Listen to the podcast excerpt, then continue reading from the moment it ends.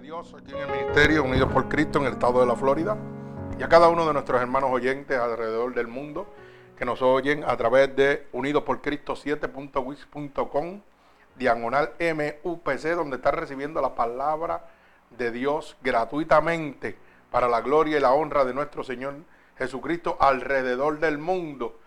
Así que nuestro cordial saludo en esta preciosa mañana, gloria al Señor. Y hemos titulado rápidamente esta predicación, huye, sigue y pelea.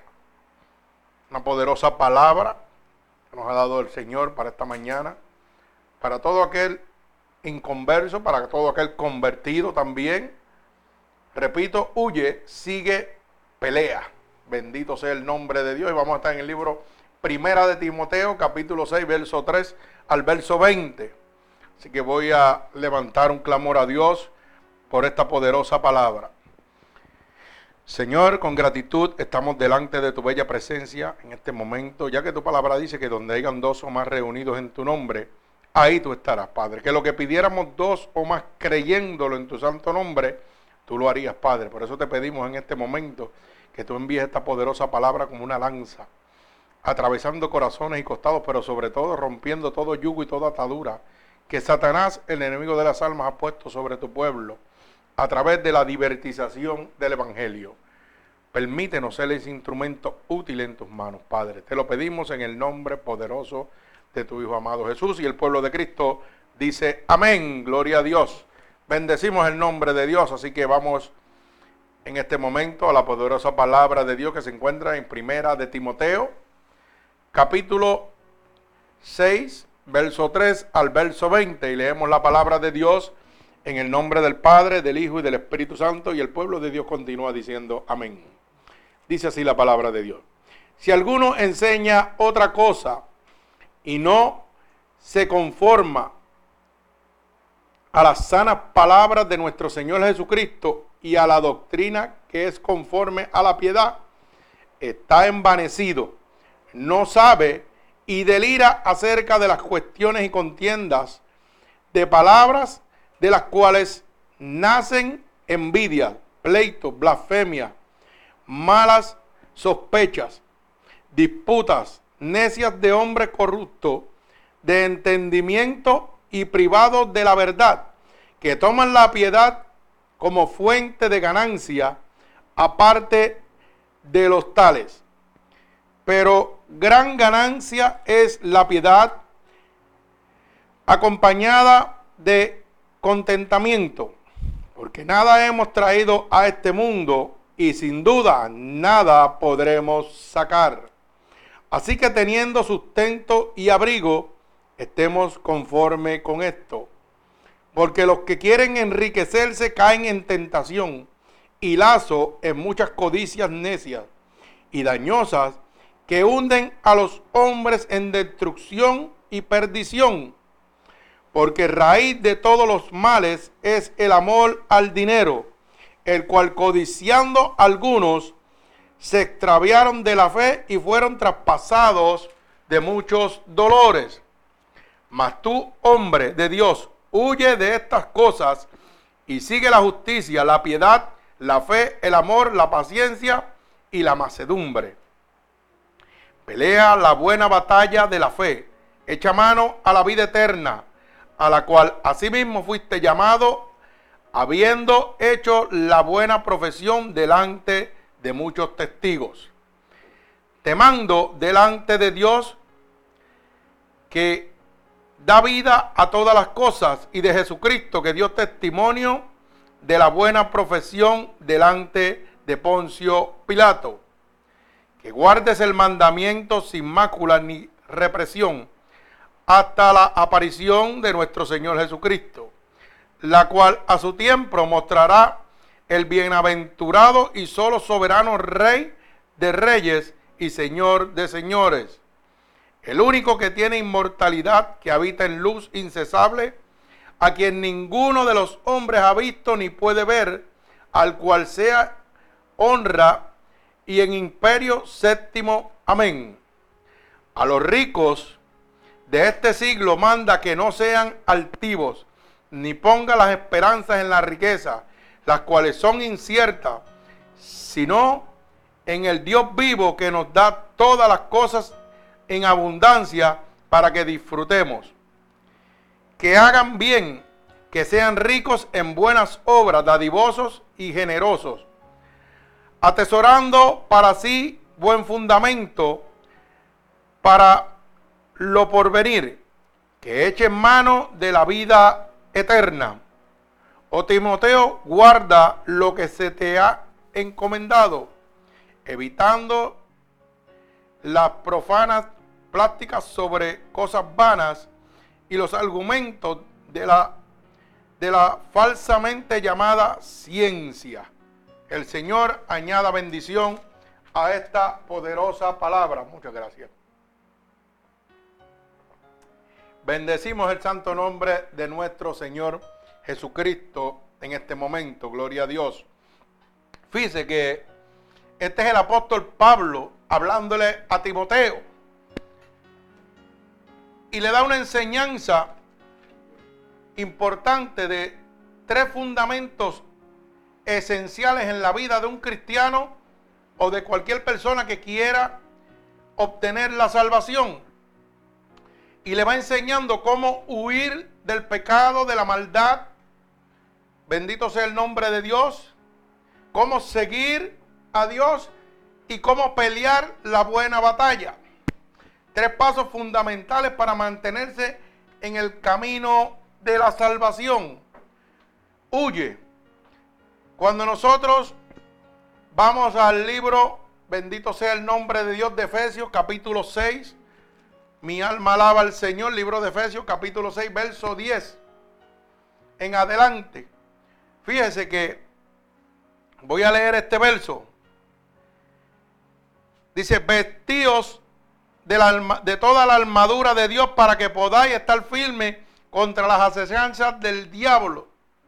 La única manera que usted puede huir de la tentación y estar firme para no caer es vistiéndose de la armadura de Dios para que el diablo no lo pueda atacar a usted. Esto es muy sencillo. No hay otra manera. El diablo viene a matar, hurtar y destruir. ¿Qué nos enseña la palabra? A huir. ¿Pero a huir de qué? No huir de la vida eterna que Dios nos quiere dar, sino a huir del pecado. Cuando nosotros vivimos una vida pecaminosa, dice primera de Juan, capítulo 3, verso 10, que nos convertimos en hijos del diablo. Pues la primera observación y fundamento que Dios quiere que nosotros entendamos es que tenemos que huir al pecado. Pero ¿cómo podemos huir de ese pecado? Que viene por qué? Por Satanás.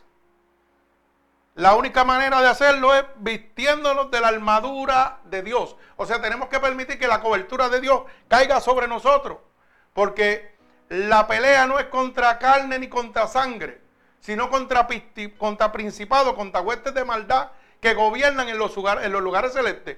¿Cuáles son los lugares celestes? Debajo del cielo y la tierra. O sea que Satanás tiene toda potestad en esta tierra.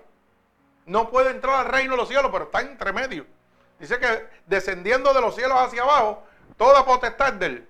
Y lo vamos a leer, como dice eh, Efesios capítulo 6, verso 10 en adelante. Mire, dice, por lo demás, hermanos míos, fortaleceos en el Señor y en el poder de su fuerza. O sea, no podemos nosotros hacer fuerza por nosotros mismos, tenemos que fortalecernos en Dios. Dice la palabra, vestidos de la armadura de Dios para que podáis estar firmes contra las acechanzas del diablo. El único que me puede liberar de Satanás es Dios, no hay más nadie. Mire cómo dice, porque no tenemos lucha contra sangre y carne, sino contra principados, contra potestades, contra los gobernadores de las tinieblas de este siglo, contra huestes espirituales de maldad en las regiones celestes. O sea, no estamos viviendo otro siglo, estamos viviendo este. Y el Señor mismo nos está diciendo que el que gobierna ahora mismo este mundo es Satanás. Y que si usted no está vestido de la armadura de Dios, usted se va a perder. Usted no va a poder. Porque usted, no le, usted le puede dar un puño al pastor que está aquí de frente. Me puede tumbar los dientes. Pero un espíritu no lo puede tocar. A un demonio usted no lo puede tocar. Usted puede sacar un AK, una ametralladora, lo que usted quiera, el armamento que usted tenga en su hogar, pero no puede dispararle a un demonio. No le va a hacer nada. El demonio va a acabar con usted. ¿Por qué? Porque no es carne, porque no es sangre. Son gobernantes del presente siglo, son espíritus que gobiernan. Y oiga bien lo que le voy a decir, porque no quiero que se me enrede. El dueño de todo es Dios, pero el que está gobernando en el mundo es Satanás por autoridad del mismo Dios. Porque dice que Dios ha enviado un espíritu engañoso para que todo aquel que no crea en la palabra de Dios sea condenado por la palabra de Dios. O sea, el que no crea lo que la palabra dice, va a ser condenado. Pero ese espíritu lo envió Dios, que es Satanás, cuando fue desterrado y le dio autoridad. Dice la palabra que él fue encarcelado por mil años y después de esos mil años iba a ser libre. Y iba a tener autoridad para venir a engañar al mundo. Y eso es lo que está haciendo en este momento. Por eso es que tantos falsos profetas, tantos mercaderes de la palabra y gente viviendo del evangelio, viviendo del dinero suyo, que no le interesa que usted se salve. Lo que le interesa es que usted se siente en la iglesia y le deje su dinero. Para ellos vivir conforme a ellos mismos. Bendito sea el nombre de mi Señor Jesucristo. Por eso dice la palabra claramente, tomad por tanto toda la armadura de Dios para que estáis, para que podáis resistir en el día malo y habiendo acabado todo esto, estar firme. O sea que cuando vengan los principios, que estamos viviendo los principios de dolores, dice que Satanás va a venir a matar, hurtar y destruir de una manera que usted no se lo imagina. Pero dice, estar firme, llenos del poder de Dios, para cuando vean ese Dios malo, usted esté tranquilo. Por eso dice la palabra, y vendrán atribulaciones, pero los hijos de Dios no serán tocados. Este mundo se puede caer, pero ¿sabe qué? Yo no voy a ser tocado, porque es promesa de Dios. Y si Dios lo hizo con el pueblo de Israel en aquella época, que cuando estaban en medio del desierto, no tenían nada que comer y le mandó maná del cielo. Después que los saltó de maná del cielo, oiga, le mandó carne con aves de rapiña. ¿Cómo no nos va a sustentar a nosotros? Por eso dice la palabra, mira las aves del cielo que no siembran, no recogen ni cosechan. Y nuestro Padre que está en el cielo las alimenta. Y no somos nosotros más valiosos para Dios que la sabe. Mi alma alaba al Señor. Es una palabra para que usted descanse en el Señor Jesucristo. Para que usted tenga toda la certeza de que lo mejor que puede venir a su vida es aceptar a Cristo como su Salvador. Es estar bajo la cobertura de Dios. ¿Por qué? Número uno, el Señor me está hablando claro de que el que gobierna en este sitio es Satanás. Me está diciendo que yo no puedo pelear con él. Que el único que lo puede hacer se llama Jesucristo. Que la única manera de yo protegerme de él es con la cobertura de él. Si yo no lo tengo a él, el enemigo me va a destruir. Por eso es que usted ve gente que en algún momento de su vida pueden tener toda la riqueza del mundo. Y de momento vienen y por alguna mala negociación pierden su riqueza y lo primero que hacen es que se quitan la vida. Yo me acuerdo que una vez en Nueva York, un, multimillonario, para que ustedes vean lo que es el poder de, Satanás, un multimillonario se iba a divorciar y como no quería dejarle la mitad a la esposa, ¿sabe lo que hizo? Se metió en el edificio y se voló con todo el edificio. Y entonces yo me quedo preguntando, digo, mire, mire el poder de Satanás, mire qué bruto es el tipo. Se explota él con todo el edificio adentro y le deja no la mitad, le dejó toda la riqueza completa. Así trabaja. Y uno dice, uno se ríe. Pero mire, esto es una realidad, ese es el poder de Satanás. Eso es lo que te quiere decir, que tú no tienes control contra él. Cuando el diablo se te mete adentro, mire, usted queda destruido. Él va a hacer con usted lo que quiera. La semana pasada, como dije, tuvimos una liberación en este lugar. Un joven que fue liberado de Satanás. Y usted sabe que eso fue una cosa seria lo que pasó aquí. Y ese joven ¿Sabe lo que hacía? Se meneaba como una serpiente por el piso. Y eso era botando todos esos demonios para afuera. ¿Y sabe quién fue el que lo hizo? Jesucristo. Y lo único que hizo fue declarar a Cristo como su Salvador. Sí, nosotros estábamos aquí como instrumento de Dios para que esos demonios salieran de ahí, pero yo no tengo poder, el poder viene de Dios. Dios me dijo, van para afuera, para afuera. Pero ¿sabe cómo lo hizo Dios? Que tan pronto ese hombre declaró que Jesucristo era su Salvador, cayó al piso solo, sin yo tocarlo, sin nada. Empezó el Espíritu Santo a bregar con él. Y luego le metimos las manos. Y estuvimos horas aquí peleando con ese demonio, porque la gente piensa que los demonios son juegos. Esto no es un juego, esto es una realidad. Y aquel hombre más fuerte que mi hermano Juan aquí, más grande, también un hombre del ejército, veterano y joven, completamente joven. ¿Y sabe qué? El diablo quería que se quitara la vida. Y ya lo había intentado. Y él no tenía control de él. Pero ¿sabe qué? Había uno que decía, aquí estoy yo. Y su palabra se tiene que cumplir. Y dice que si la palabra de Dios clama a mí, yo te voy a responder. Cuando aquel hombre dijo, Señor, ya yo no puedo. Yo necesito que tú saques esto que está dentro de mí, que me está destruyendo. Está destruyendo mi hogar. Simplemente me llamó y dijo, necesito ir a la iglesia. Aquí estamos. Y no fue un día de culto, fue un día regular. Y empezamos como a las seis o seis, seis, seis y media, siete por ahí. Y era las once de la noche y estábamos aquí peleando con eso. Y tenían legiones adentro. Eran cuadrúpedos, eran serpientes que salían de él. Esto no es un juego, hermano, esto es una realidad. Bendito sea el nombre de Dios. Pero gloria a Dios, que para eso vino el Hijo del Hombre, para deshacer las obras del diablo. Bendito sea el nombre de mi Señor Jesucristo. Y eso es confirmando lo que dice la palabra en el Efesios 10. Él por su fuerza no lo podía hacer. Pero había uno que decía, si te vistes de mi armadura, todo eso va a quedar nuevo. Yo te voy a echar todos esos demonios fuera. Porque ellos no te van a poder tocar más. Verso 14 dice, está pues firme, ceñido vuestros lomos con la verdad y vestidos con la coraza de justicia, calzados los pies con el apresto del evangelio de la paz. Sobre todo, mire lo que dice, tomad el escudo de la fe, con la que podéis apagar los dardos de fuego del, maligno, del diablo, y tomad el yelmo de la salvación, que es la espada del Espíritu Santo, que es la palabra de Dios. No es la iglesia, no es el pastor, es tomar la espada del Espíritu Santo. ¿Qué es esto? La Biblia. Este es el manual. Lo que yo necesito está aquí. Yo no necesito el pastor, yo no necesito la iglesia. Yo necesito la palabra de Dios, el Espíritu Santo. Y Dios va a hacer lo que tiene que hacer conforme a su santa voluntad. Por eso es importante que usted entienda que la única manera de usted huir, oiga bien, del pecado huir de la tentación que viene por Satanás, es lleno del Espíritu Santo de Dios. No hay otra manera. Si yo como pastor no me rigiera y dejara que el Espíritu Santo de Dios me cubiera, oiga, ya yo estuviera perdido ese jato. Ya yo hubiera caído ese jato. Porque usted sabe lo que está pasando. Usted está en la casa del diablo bailando. Y dice que esta batalla es hasta que usted vaya delante de la presencia de Dios.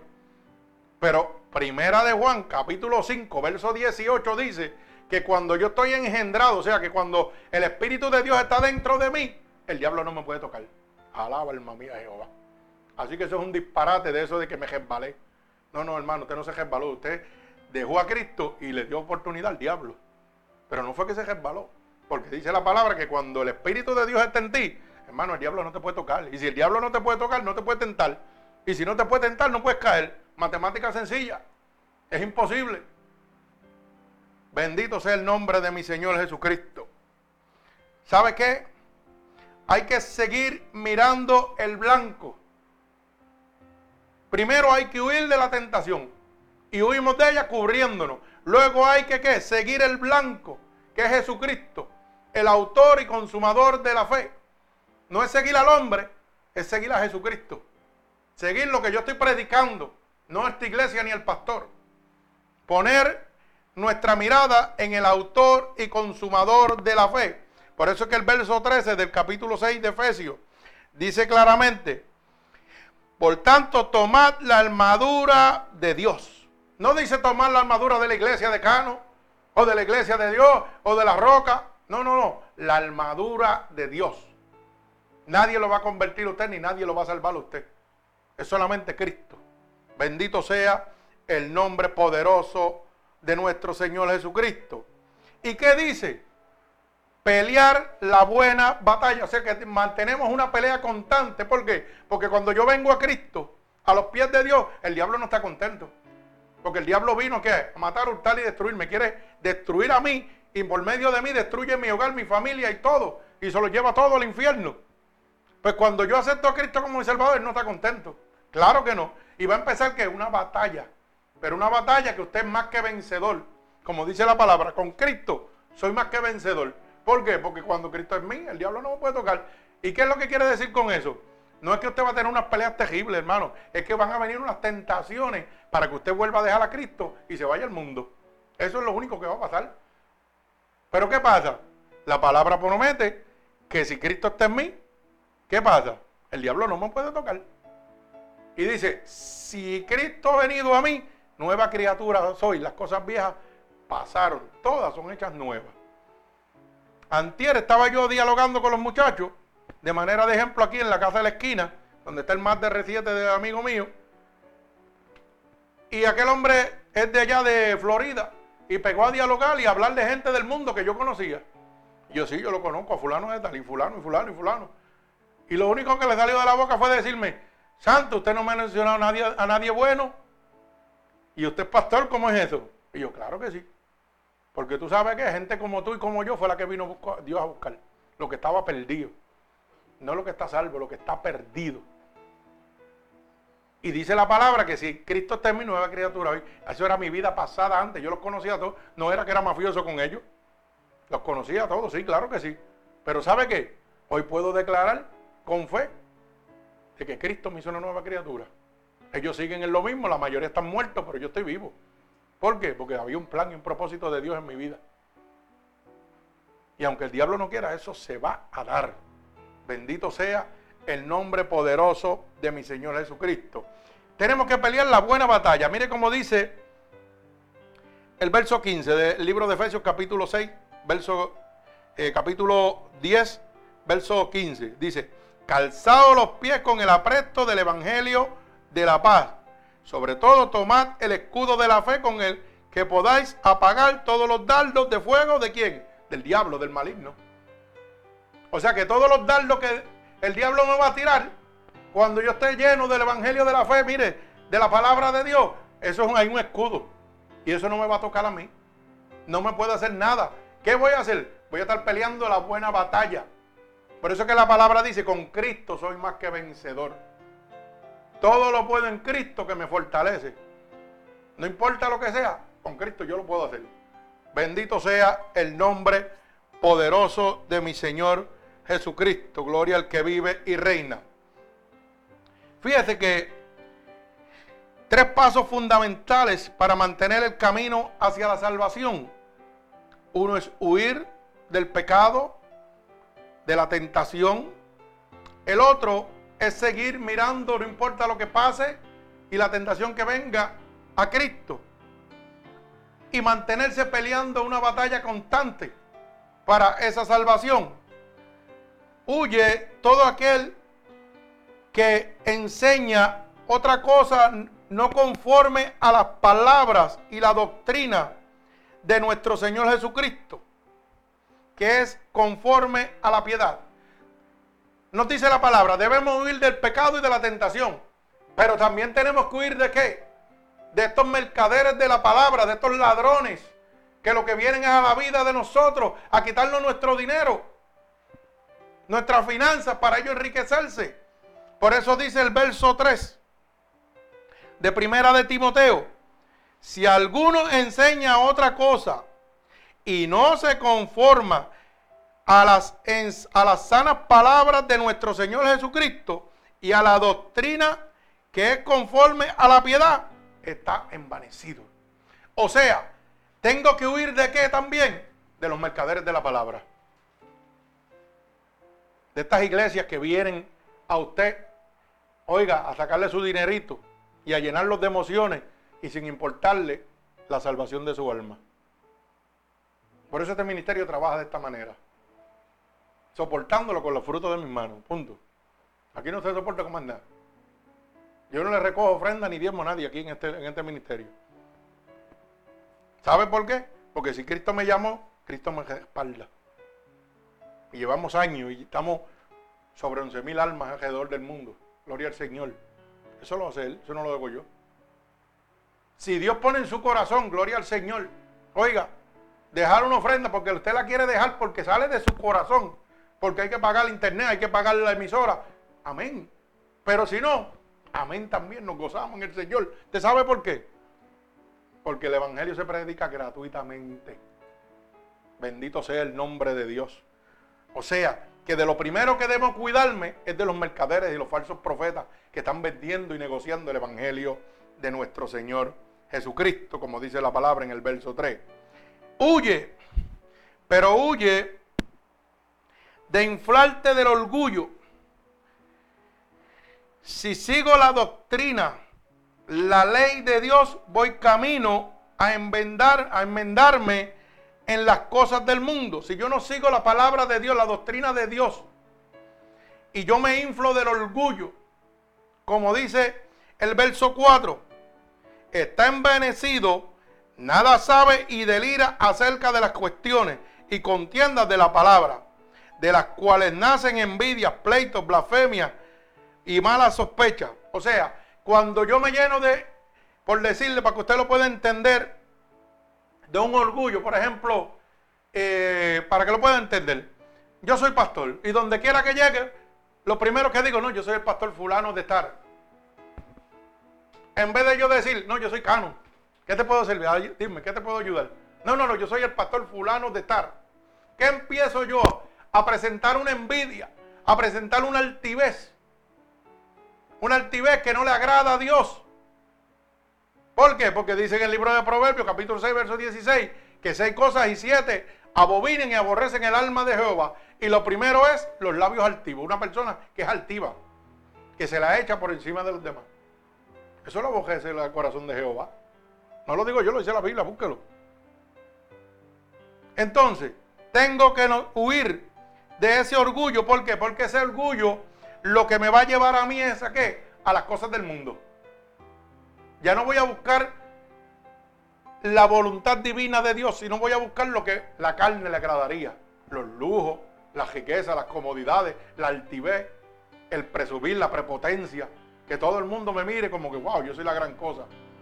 Por eso dice el verso 4, están envanecidos, nada saben y delirian sobre qué? Acerca de las cuestiones. O sea, no saben nada del Evangelio de Dios. Porque cuando la altivez llega a nosotros, cuando ese altivez toma nuestro corazón, ya no nos importa la voluntad de Dios, lo que nos importa es nosotros crecer y enriquecernos. Y, abusar del corazón y la humildad de usted. Por eso la Biblia dice, para que Cristo crezca yo tengo que menguar. O sea, Cristo crece y yo sigo bajando. No hay otra manera. Yo no puedo crecer porque entonces si yo crezco, Cristo mengua. ¿Me va entendiendo? La gloria y la honra es de Dios, no es mía. Es de Él. Yo tengo que mantenerme humilde, bendito sea el nombre de Dios. Huye de la locura de la ignorancia.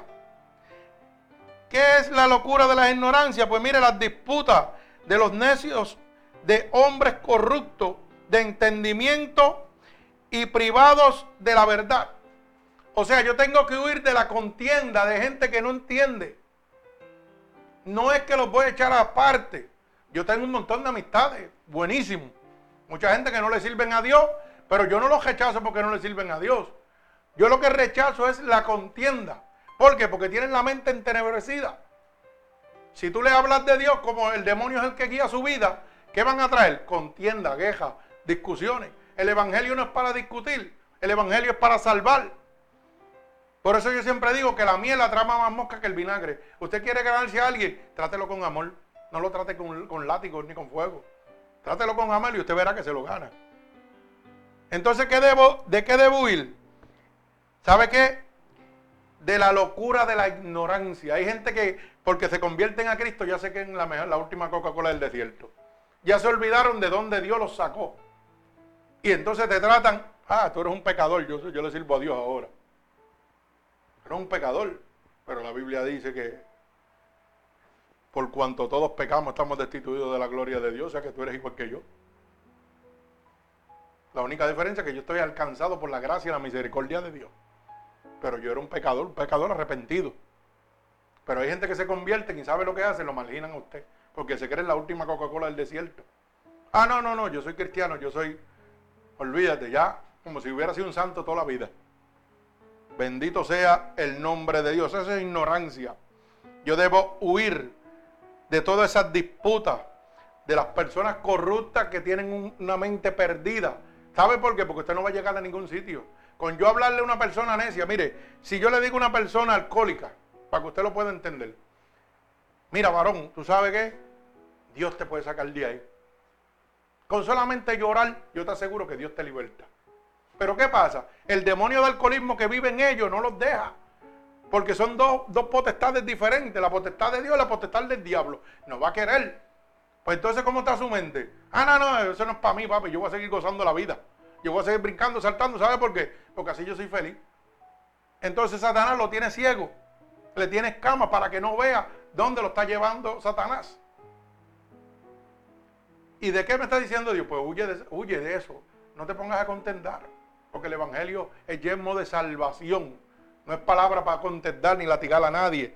Bendito sea el nombre poderoso de mi Señor Jesucristo.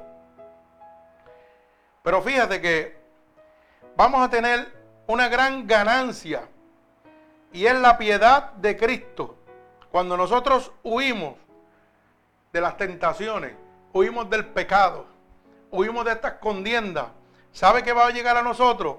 Una ganancia en nuestra vida. ¿Por qué? Porque va a llegar la piedad de Cristo. Porque nada hemos traído a este mundo y nada nos vamos a poder llevar. ¿Usted, usted trajo algo cuando vino en el vientre de su madre? Usted no, no trajo nada, ni jopa trajo. Y cuando usted se vaya, se va de igual manera. No se puede llevar nada. ¿Sabe qué? Porque los que van a enterrar, mire, mire si son deschizados, que le van media jopa, no se la dan ni completa. ¿Usted sabía eso? Que los muertos no los visten completos. Las jopas son picadas por la mitad. Entonces, dígame usted, ¿se puede llevar algo? Ni la jopa completa se puede llevar. Alaba alma mía Jehová. Hay que gozarse, que gozarse, de verdad que sí. Sí, sí, bendito sea el nombre de mi Dios. Pero la ganancia en nuestra vida es la piedad de Cristo. ¿Usted sabe lo que significa la piedad de Cristo?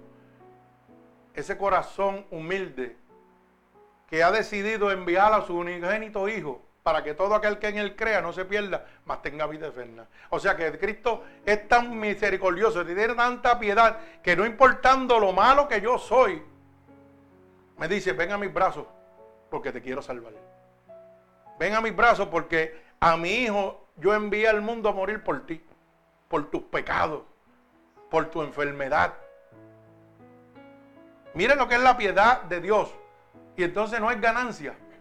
Claro que es una ganancia. Bendito sea el nombre poderoso de mi Señor Jesucristo. Por eso dice, así que teniendo sustento y abrigo, estemos conformes con eso.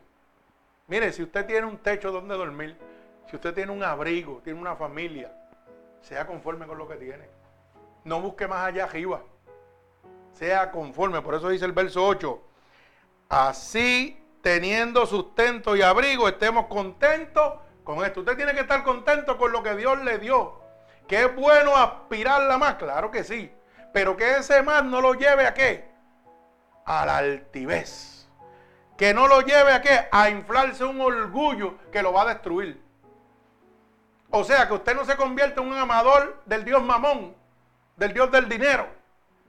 Bendito sea el nombre de mi Señor Jesucristo.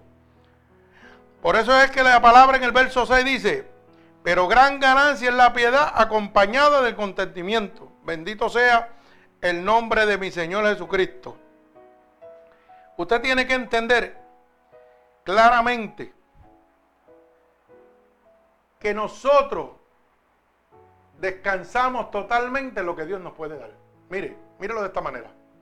Antes usted pasó un, momento tal vez en su vida bien difícil económicamente, o un momento de enfermedad como lo pasé yo. Pero yo confié totalmente en Dios. Ya yo le servía a Dios. Pero cuando la enfermedad llegó, mortal, llegó a mi vida por primera vez, yo no le servía a Dios. Y Dios derramó una piedad que yo no necesitaba, que yo no me merecía. Porque al contrario, yo lo maldecía. Y con todo eso, el corazón y la piedad de Dios llegó a mi vida y dice, te voy a sanar. Y cuando los médicos me dieron, te vas a morir, no podemos hacer nada por ti, él dijo, yo te voy a sanar.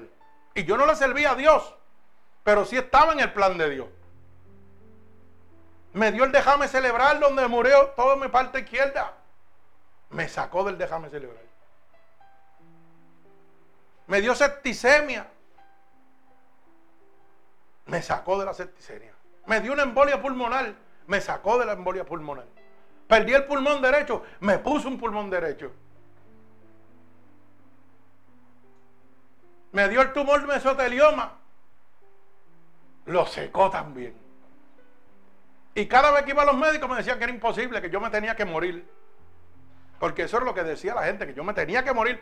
Lo que dice la palabra, la ciencia. Pero Dios, ¿qué dice? Sobrepasa todo entendimiento. Ustedes no van a llegar donde yo llego. ¿Por qué? Porque mis manos no son sus manos. Mis ojos no son sus ojos. Y no le servía a Dios.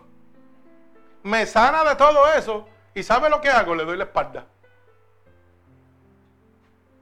Eso es para que usted entienda a la magnitud donde yo estaba. ¿Cómo me tenía Satanás? ¿Vamos para la iglesia? No, yo no voy para ninguna iglesia. Ya yo me cansé de ir a la iglesia, fíjate eso.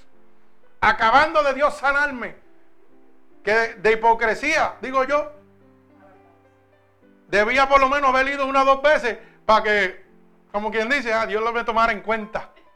Pero como Dios no puede ser burlado, yo creo que eso fue lo que le agradó a Dios. Me dijo, ese loquito, ese loquito, así que yo lo quiero.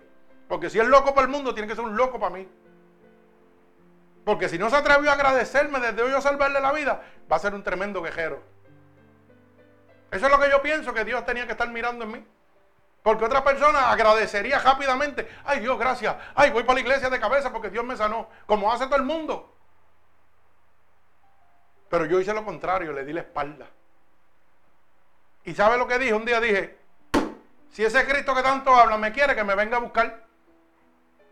Así mismo le dije. Y como la palabra de Dios dice que lo que yo declaro con mi boca es hecho, eso mismo hizo. Dios fue a buscarme y a mi casa. Y entonces sí que me tocó y me cambió. Me dijo, oh, no, no quieres creer que yo te he sanado. Estás vivo por mí. Y todavía me da la espalda. Pues ahora te voy a dar un toque de mí. ¿Y sabe lo que hizo? Se metió dentro de mi cuerpo.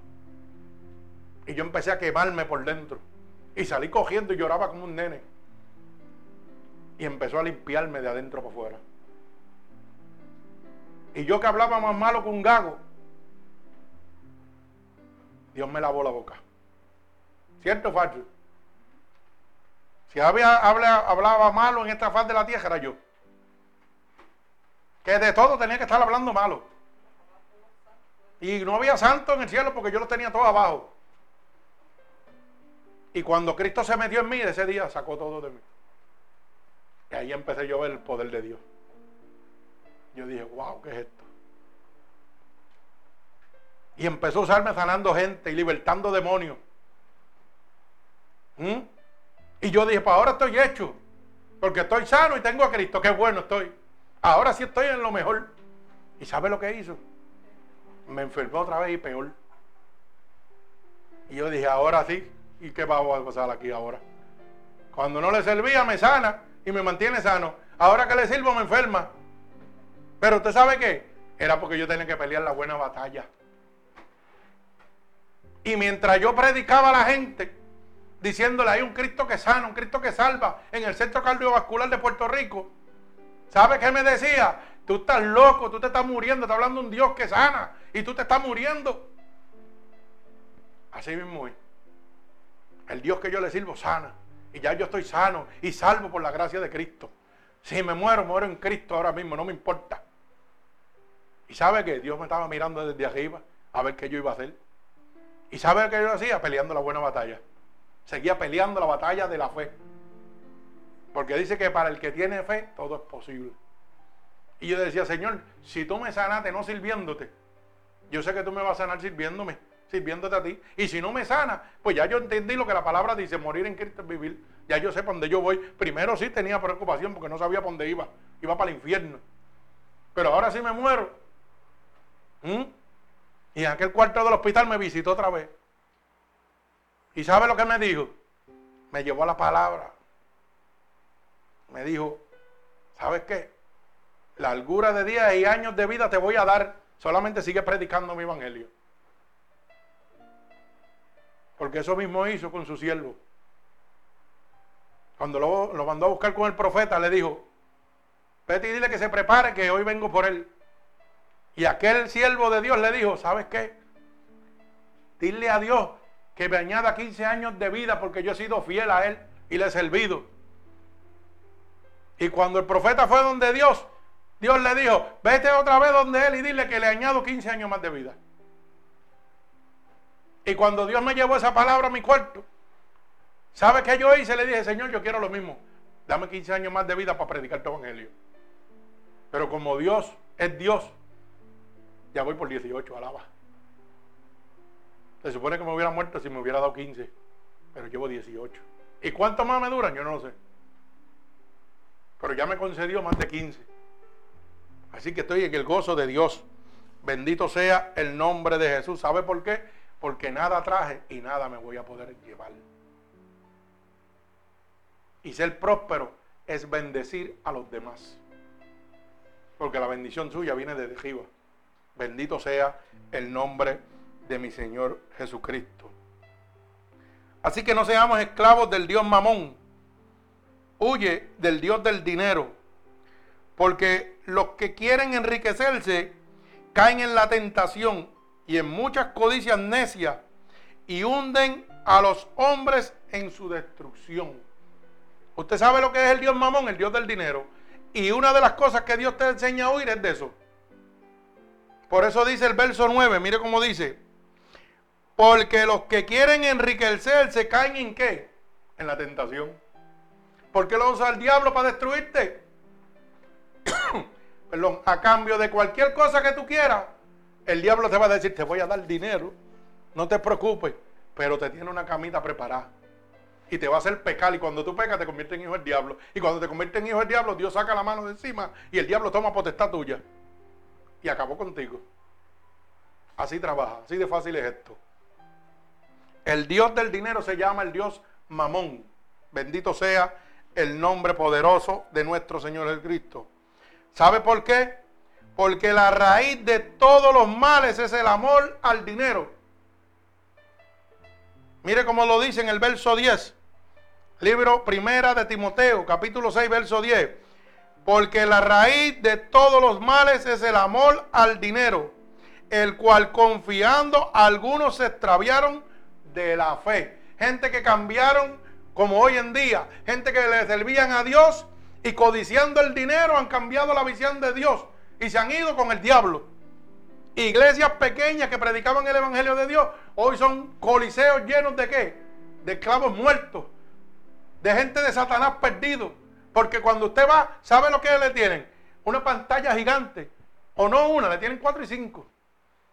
Aquí las sillas son duras, para allá le tienen unos cojines como los del cine. Y un aire acondicionado para que usted se duerma. ¿Y sabe qué más le ponen? Le ponen eh, muchachitos a danzar y a bailar y a brincar para que usted se sienta cómodo como si estuviera en, el mundo. O sea, meten todo lo del mundo adentro de la casa de Dios pero no le hablan ni una sola palabra de que usted tiene que salvarse.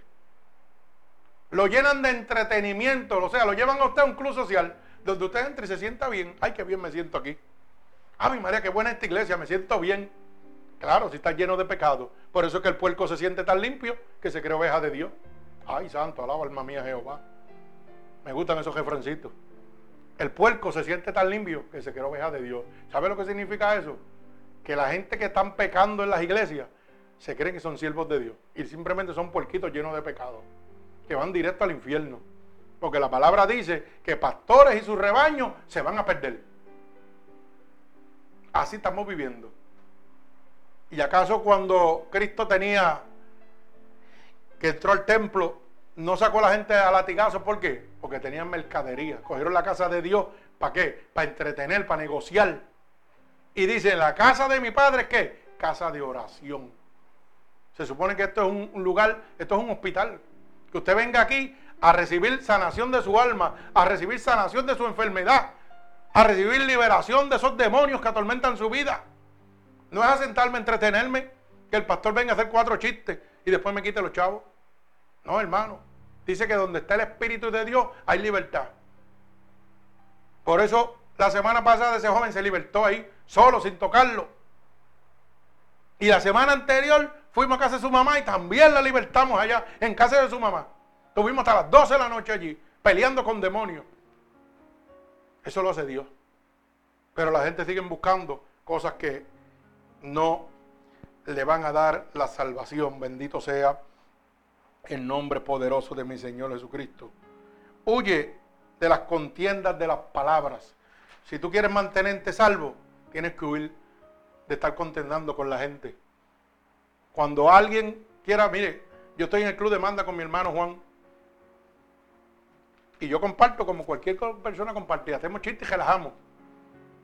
Pero usted sabe que yo no toco el tema de la religión con nadie. Yo lo respeto a cada uno. Pero el día que alguien necesite, gloria al Señor, aquí estamos. ¿Por qué? Porque yo sé que hay mucha gente que el enemigo los tiene atados y yo de hablarle de la palabra de Dios como tengo que hablarle, va a traer contienda y enemistad. Usted tiene que ser sabio.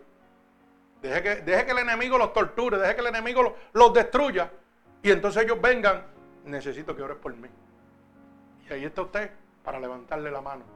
Decirle, claro que sí, aquí está Dios para ayudarte. Pero no contiende con nadie. No trate de hacerle ver que la persona está mal. Eso es trabajo de Dios, eso no es trabajo suyo. Usted tiene que saber que qué, mantenerse conforme y presentarle al mundo que usted está dispuesto aquí para ayudar. Más. Que no importa la condición que tenga la persona, a mí no me interesa. Estoy aquí para ayudarte, para servirte. No para decirte que las cosas no las debe hacer, eso se encarga Dios, eso no es mi problema. El problema es decirte que yo estoy para servirte y para decirte que Dios te ama. Punto, se acabó. Ahí en fuera no hay nada más. Huye de las envidias, de los celos y de la sencillez de los hombres corruptos. ¿Qué es eso? Esto es bien sencillo. Ok, estamos en un grupo de personas, ya sea lo que sea. Si entran en cosas de maldición, ¿por qué yo tengo que hacer? Echarme para el lado. ¿Por qué? Porque lo que no edifica corrompe. Entonces, dice que el pecado entra por el oír y entra por el ver. Si yo veo que hay cosas que no le agradan a Dios, el Espíritu me lo va a dejar saber. Me dijo, Canito, salte de ahí. Y tú buscas una excusa y nos vemos gente que voy a hacer algo, va, y te pierdes. No te quedes porque la tentación va a llegar a ti. Entonces tienes que aprender a huir. ¿Me entiendes? ¿Por qué? Porque yo sé quién era yo antes de conocer a Dios. Yo sé lo que yo soy débil. Yo sé todo lo, todo lo que yo soy débil. Yo lo sé porque yo sé todo lo que yo hacía. Y sabe que antes de yo servirle a Dios, le servía al diablo. Pues el diablo lo conoce. El diablo conoce que yo era mentiroso, que yo era adúltero, que era fornicario. Pues entonces me va a poner mujeres, me va a tratar de hacer mentir para que yo caiga. Pues si llega esa tentación, mire, salga cogiendo de ahí. No se quede. Eso es matemática sencilla. Cuando yo estaba en Nueva York iba a los eventos de cajos de cajera. Tremendos eventos. Iba con un corrillo de loco. Pero yo le servía a Dios. Y cuando empezaba la cosa esa que le mienta el, mojadito ese, de las camisas mojadas, el, el West Contest Teacher, eso es. Alaba alma mía Jehová. Vamos para allá, que todo el mundo va para allá, para el West Contest Teacher. Y yo le dije, papá, yo usted que yo voy a ver los cajos. Y yo me quedaba en los cajos y ellos se iban para los mundanos. Pues eso, eso es saber huir de las tentaciones del diablo. Sí, el mojado ese, como para que lo pueda entender, ¿verdad? Que las muchachas esas están sin Brasil y se echan agua por encima y se nota todo.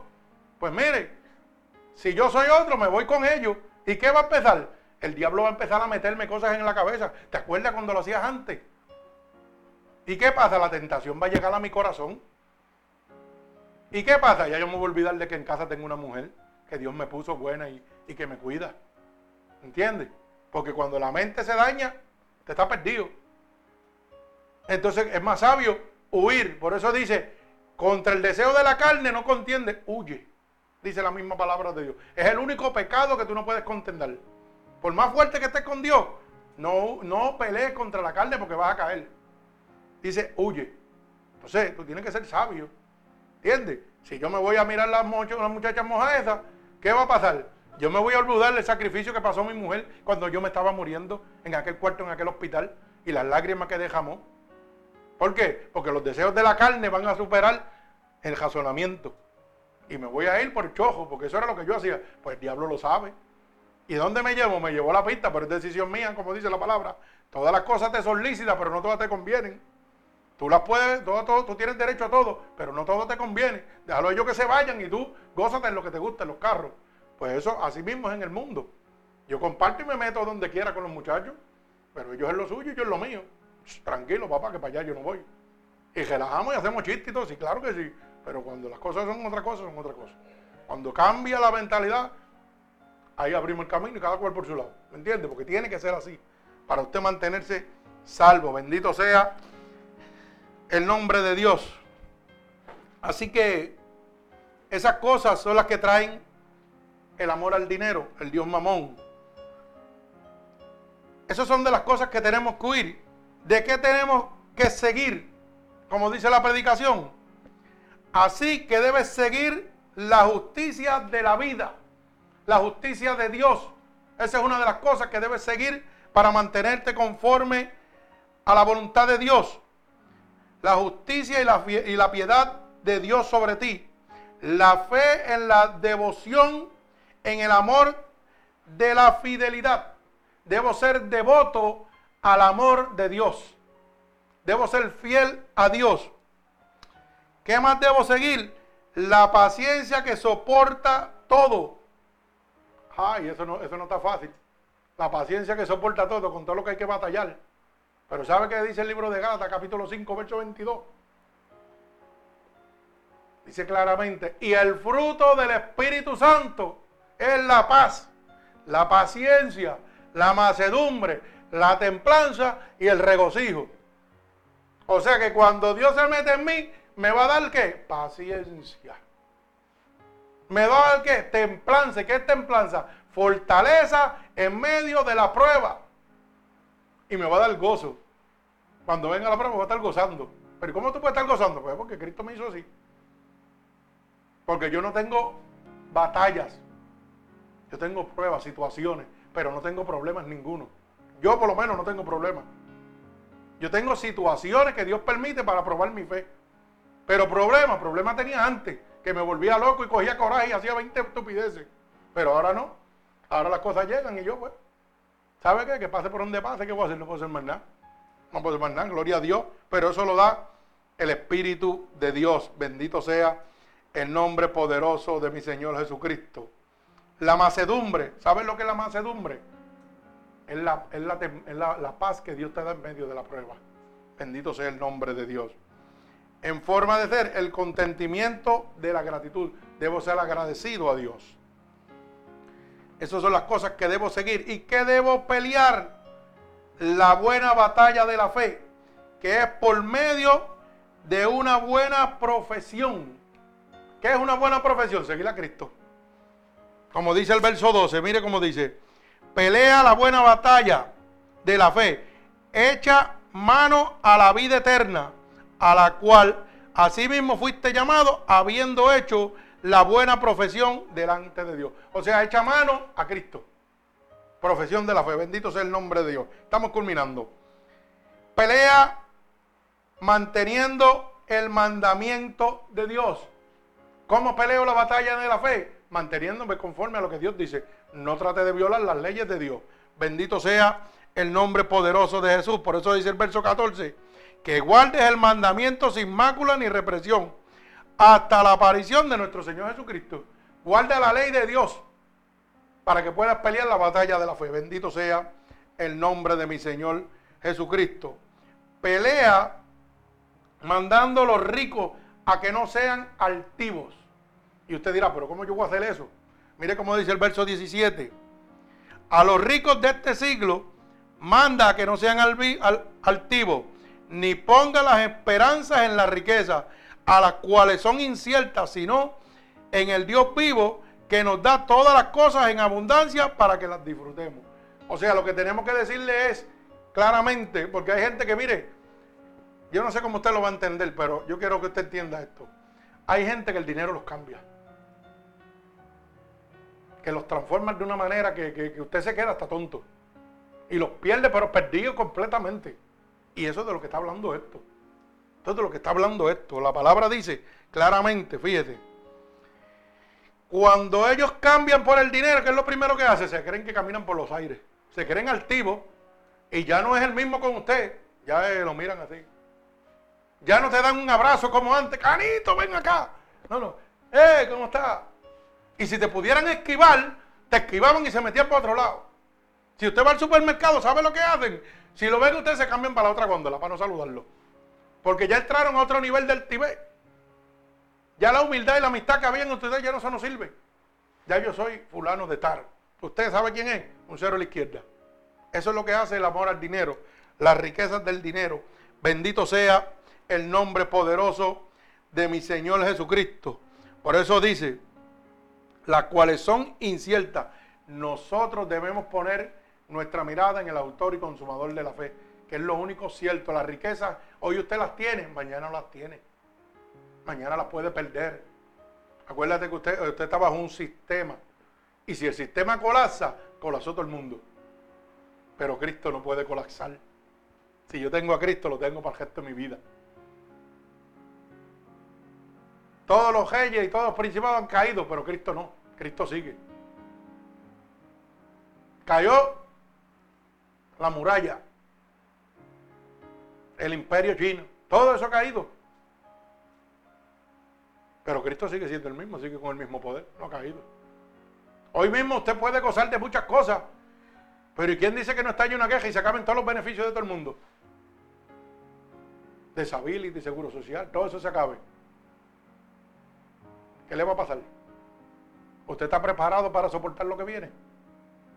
Está preparado porque si no tiene Cristo, no va a poder. Pero si yo tengo a Cristo, ese no cae nunca. ¿Sabe lo que dice? Que vendrán a tribulaciones, pero los hijos de qué? De Dios no van a ser tocados. Su dinero se espuma, pero mi Dios no.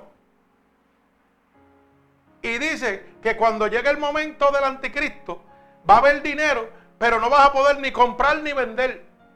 ¿Sabes lo que significa? Que si no te pone la marca el diablo, el 666, o te pones el chip mano derecha o frente, como dice la ley que tiene que ser, no vas a poder ni comprar ni vender. Eso está en Apocalipsis. Y yo le pregunto a los que saben mucho, ¿y por qué? Si realmente dicen que eso no, no va a pasar así, porque el gobierno dice que el chip tiene que ser implantado en la mano derecha y en la frente. Dígamelo. Ellos lo pueden poner donde ellos quieran. Pero dos mil años antes, ya Cristo dijo donde el diablo iba a poner el chip y no lo pueden cambiar. Explíquese eso ahora. Si es una realidad es mentira. Así que el diablo está sometido bajo la voluntad de Dios. Nada pueden hacer, todo está escrito y todo está puesto. Bendito sea el nombre de mi Señor Jesucristo. Pelea siendo rico, pero rico que en obras. Ayuda a tu prójimo, ayuda a tu amigo, levanta al caído. Por eso dice el verso 18, que hagan bien, que sean ricos en buenas obras, dadivosos y generosos. Sé una buena persona. Mire, usted sabe que hay gente en este mundo que son más dadivosos que los mismos cristianos que tienen un corazón sin ser cristianos, sin haberse convertido, ayudan a la gente que está afuera. Sin importarle nada. Se meten ahí, sacan 20 pesos, 10, 15, toma, cógelo. Y tú dices, pero... Y tú siendo cristiano, que se supone que lo haga, tienes un juez palancón en el bolsillo. Y no mete la mano ahí, ni loco. Porque piensas, ay, no me voy como un hamburger ahora. Y ahorita me hago como una langosta. O me voy a comer un mofonguito, un trifonguito de eso. Alaba alma mía Jehová. Como gozamos, ¿ah? Y aquel que está allí en el, en el shopping, allí, muerto de hambre. Ah, eso lo quiere para droga, eso es lo que te mete el diablo en la cabeza. A ti no te importa para qué lo quieras. Si Dios te lo puso en tu corazón, sácalo y dáselo y sigue caminando. Por eso dice la palabra. Oiga, lo que tu mano derecha hace que la izquierda no lo sepa. Olvídate de eso. Haz las cosas sin mirar a quién. Y yo le digo, el pueblo más malo y más duro de corazón es el pueblo cristiano. Son los más duros para ayudar a la gente. La gente que están, que no son cristianos completos, que están ahí empezando, caminando, o nunca han empezado, oye, tienen un corazón. Que yo digo, Dios mío, Señor, ¿por qué es esto? Pero usted sabe por qué? Porque es el amor al dinero. La raíz de todos los males. Bendito sea el nombre de Dios. Pelea, echando mano de la realmente vida eterna. Pon tu mirada en Dios, busca la, la vida eterna de Dios. Mi alma alaba al Señor. Pelea estando prontos a compartir. Tú tienes que pelear esta batalla estando pronto a compartir con todas las personas necesitadas, independientemente. Hay veces que yo no tengo, pero de lo que tengo te doy. No tengo riqueza, pero tengo mi Dios. Y te puedo dar una oración, te puedo dar un abrazo, te puedo dar mi amistad. Pero así no vivimos. Hoy es todo buscando el beneficio personal. Déjame ver qué te puedo sacar. Independientemente tú tengas o no tengas. Oh, antes no tenía, ahora tiene, me voy a pegar como el chicle. Y así estamos viviendo, hermano, y hay que tener cuenta. Estos son usureros que están por ahí, mire, tirando a ver. Te tiene que cuidarse de eso. Bendito sea el nombre de Dios. Así que culmino con esto. Así que si quieres el camino hacia la salvación, necesitas a Cristo. Ese es el único camino. ¿Sabe por qué? Porque dice el libro de San Juan capítulo 14, verso 6. San Juan 14 y verso 6. Mire cómo dice. Jesús dijo, yo soy el camino y la vida, la verdad y la vida. Y nadie viene al Padre si no es por mí. O sea, si usted no viene a Cristo no puede llegar al cielo. Esto es bien sencillo. Usted puede hacer lo que usted quiera, puede disfrutar, brincar, pero a la hora de la verdad, cuando usted vaya delante de Dios, no me aceptaste, te perdiste. Lamentablemente. Porque no hay más que un solo nombre bajo el cielo dado a los hombres en que pueda haber salvación. No hay más nadie. El ministerio unido por Cristo no lo puede llevar a la salvación. Lo lleva la palabra de Dios. Lo lleva el sacrificio de Cristo en la cruz del Calvario. Mire cómo lo dice. Hechos, capítulo 4, verso 12. Culminamos. Y en ningún otro hay salvación porque no hay otro hombre, otro nombre bajo el cielo dado a los hombres en que podamos ser salvos. Así que usted sabrá lo que usted quiera hacer. Solamente Jesucristo es el que salva. Aquí no lo va a salvar ni el Papa, ni lo va a salvar el Canito con un Ministerio Unido por Cristo, ni lo va a salvar el FON con, con Fuente de Agua Viva, ni Cristo la Joca, ni Sirio Light. Ninguno de ellos puede hacer nada por usted y mucho más. Ni lo va a salvar ni Pablo, ni Mateo, ni Lucas, ni Esteban, ¿ah? ¿Ah? Ni las vírgenes tampoco. San Lázaro, San Judas, nadie lo va a salvar. Solamente hay un nombre bajo el cielo dado a los hombres en que pueda haber salvación. Jesucristo. No hay más nadie. Respetamos todas las religiones, pero usted tiene que estar claro que solamente hay uno que da salvación. Búsquelo como usted lo quiera buscar. Lo puede buscar la religión católica, la pentecostal, la protestante, los adventistas. Todos tienen que mirar a uno solo. El autor incontumador de la fe. El que murió en la cruz del Calvario por usted y por mí. Así que, de manera, usted debe entender que la única manera, los tres pasos para la salvación es huir del pecado y de la tentación y que solamente puede huir de eso con Jesucristo. Mi alma alaba al Señor. Seguir el camino en Dios y la única manera es con Cristo. Porque con Cristo usted es más que vencedor, dice la palabra. Dice, ¿quién contra ti si yo estoy contigo? Filipenses 4:13, ¿qué dice? Todo lo puedo en Cristo que me fortalece. Todo. Bendito sea el nombre de Dios. ¿Y qué más? pelear la buena batalla. Y la única manera de pelear la buena batalla es con el lleno de salvación, con la palabra de Dios. Así que si usted ha entendido en este momento que usted necesita a Cristo y que estos tres pasos fundamentales son los que lo van a mantener usted agarrado a Dios, a su familia, agarrada de Dios también, lo único que tiene que repetir conmigo es estas palabras en este momento.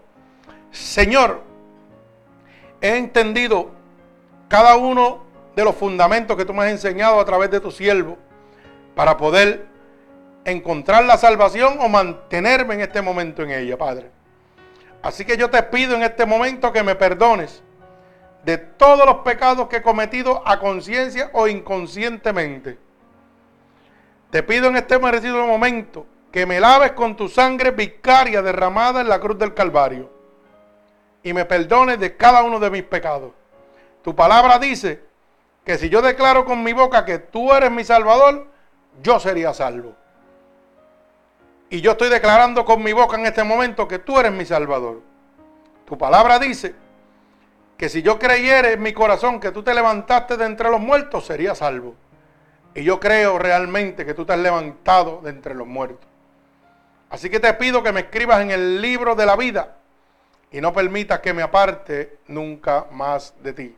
Padre, en el nombre de Jesús, mira a cada una de estas personas alrededor del mundo que en este momento te aceptan como tu único y exclusivo Salvador.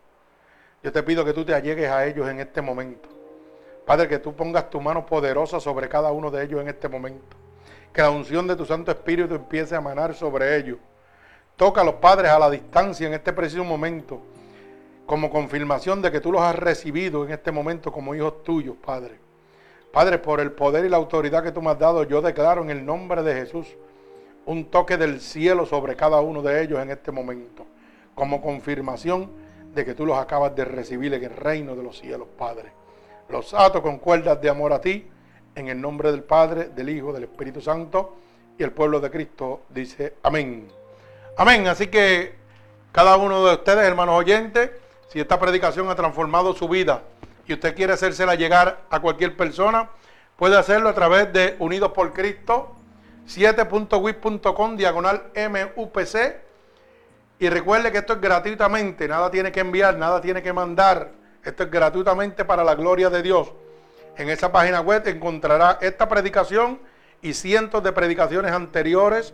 Recuerde que estamos miércoles, viernes y domingo a través de Unidos por Cristo 7.wix.com diagonal. Que Dios les bendiga. Gloria al Señor.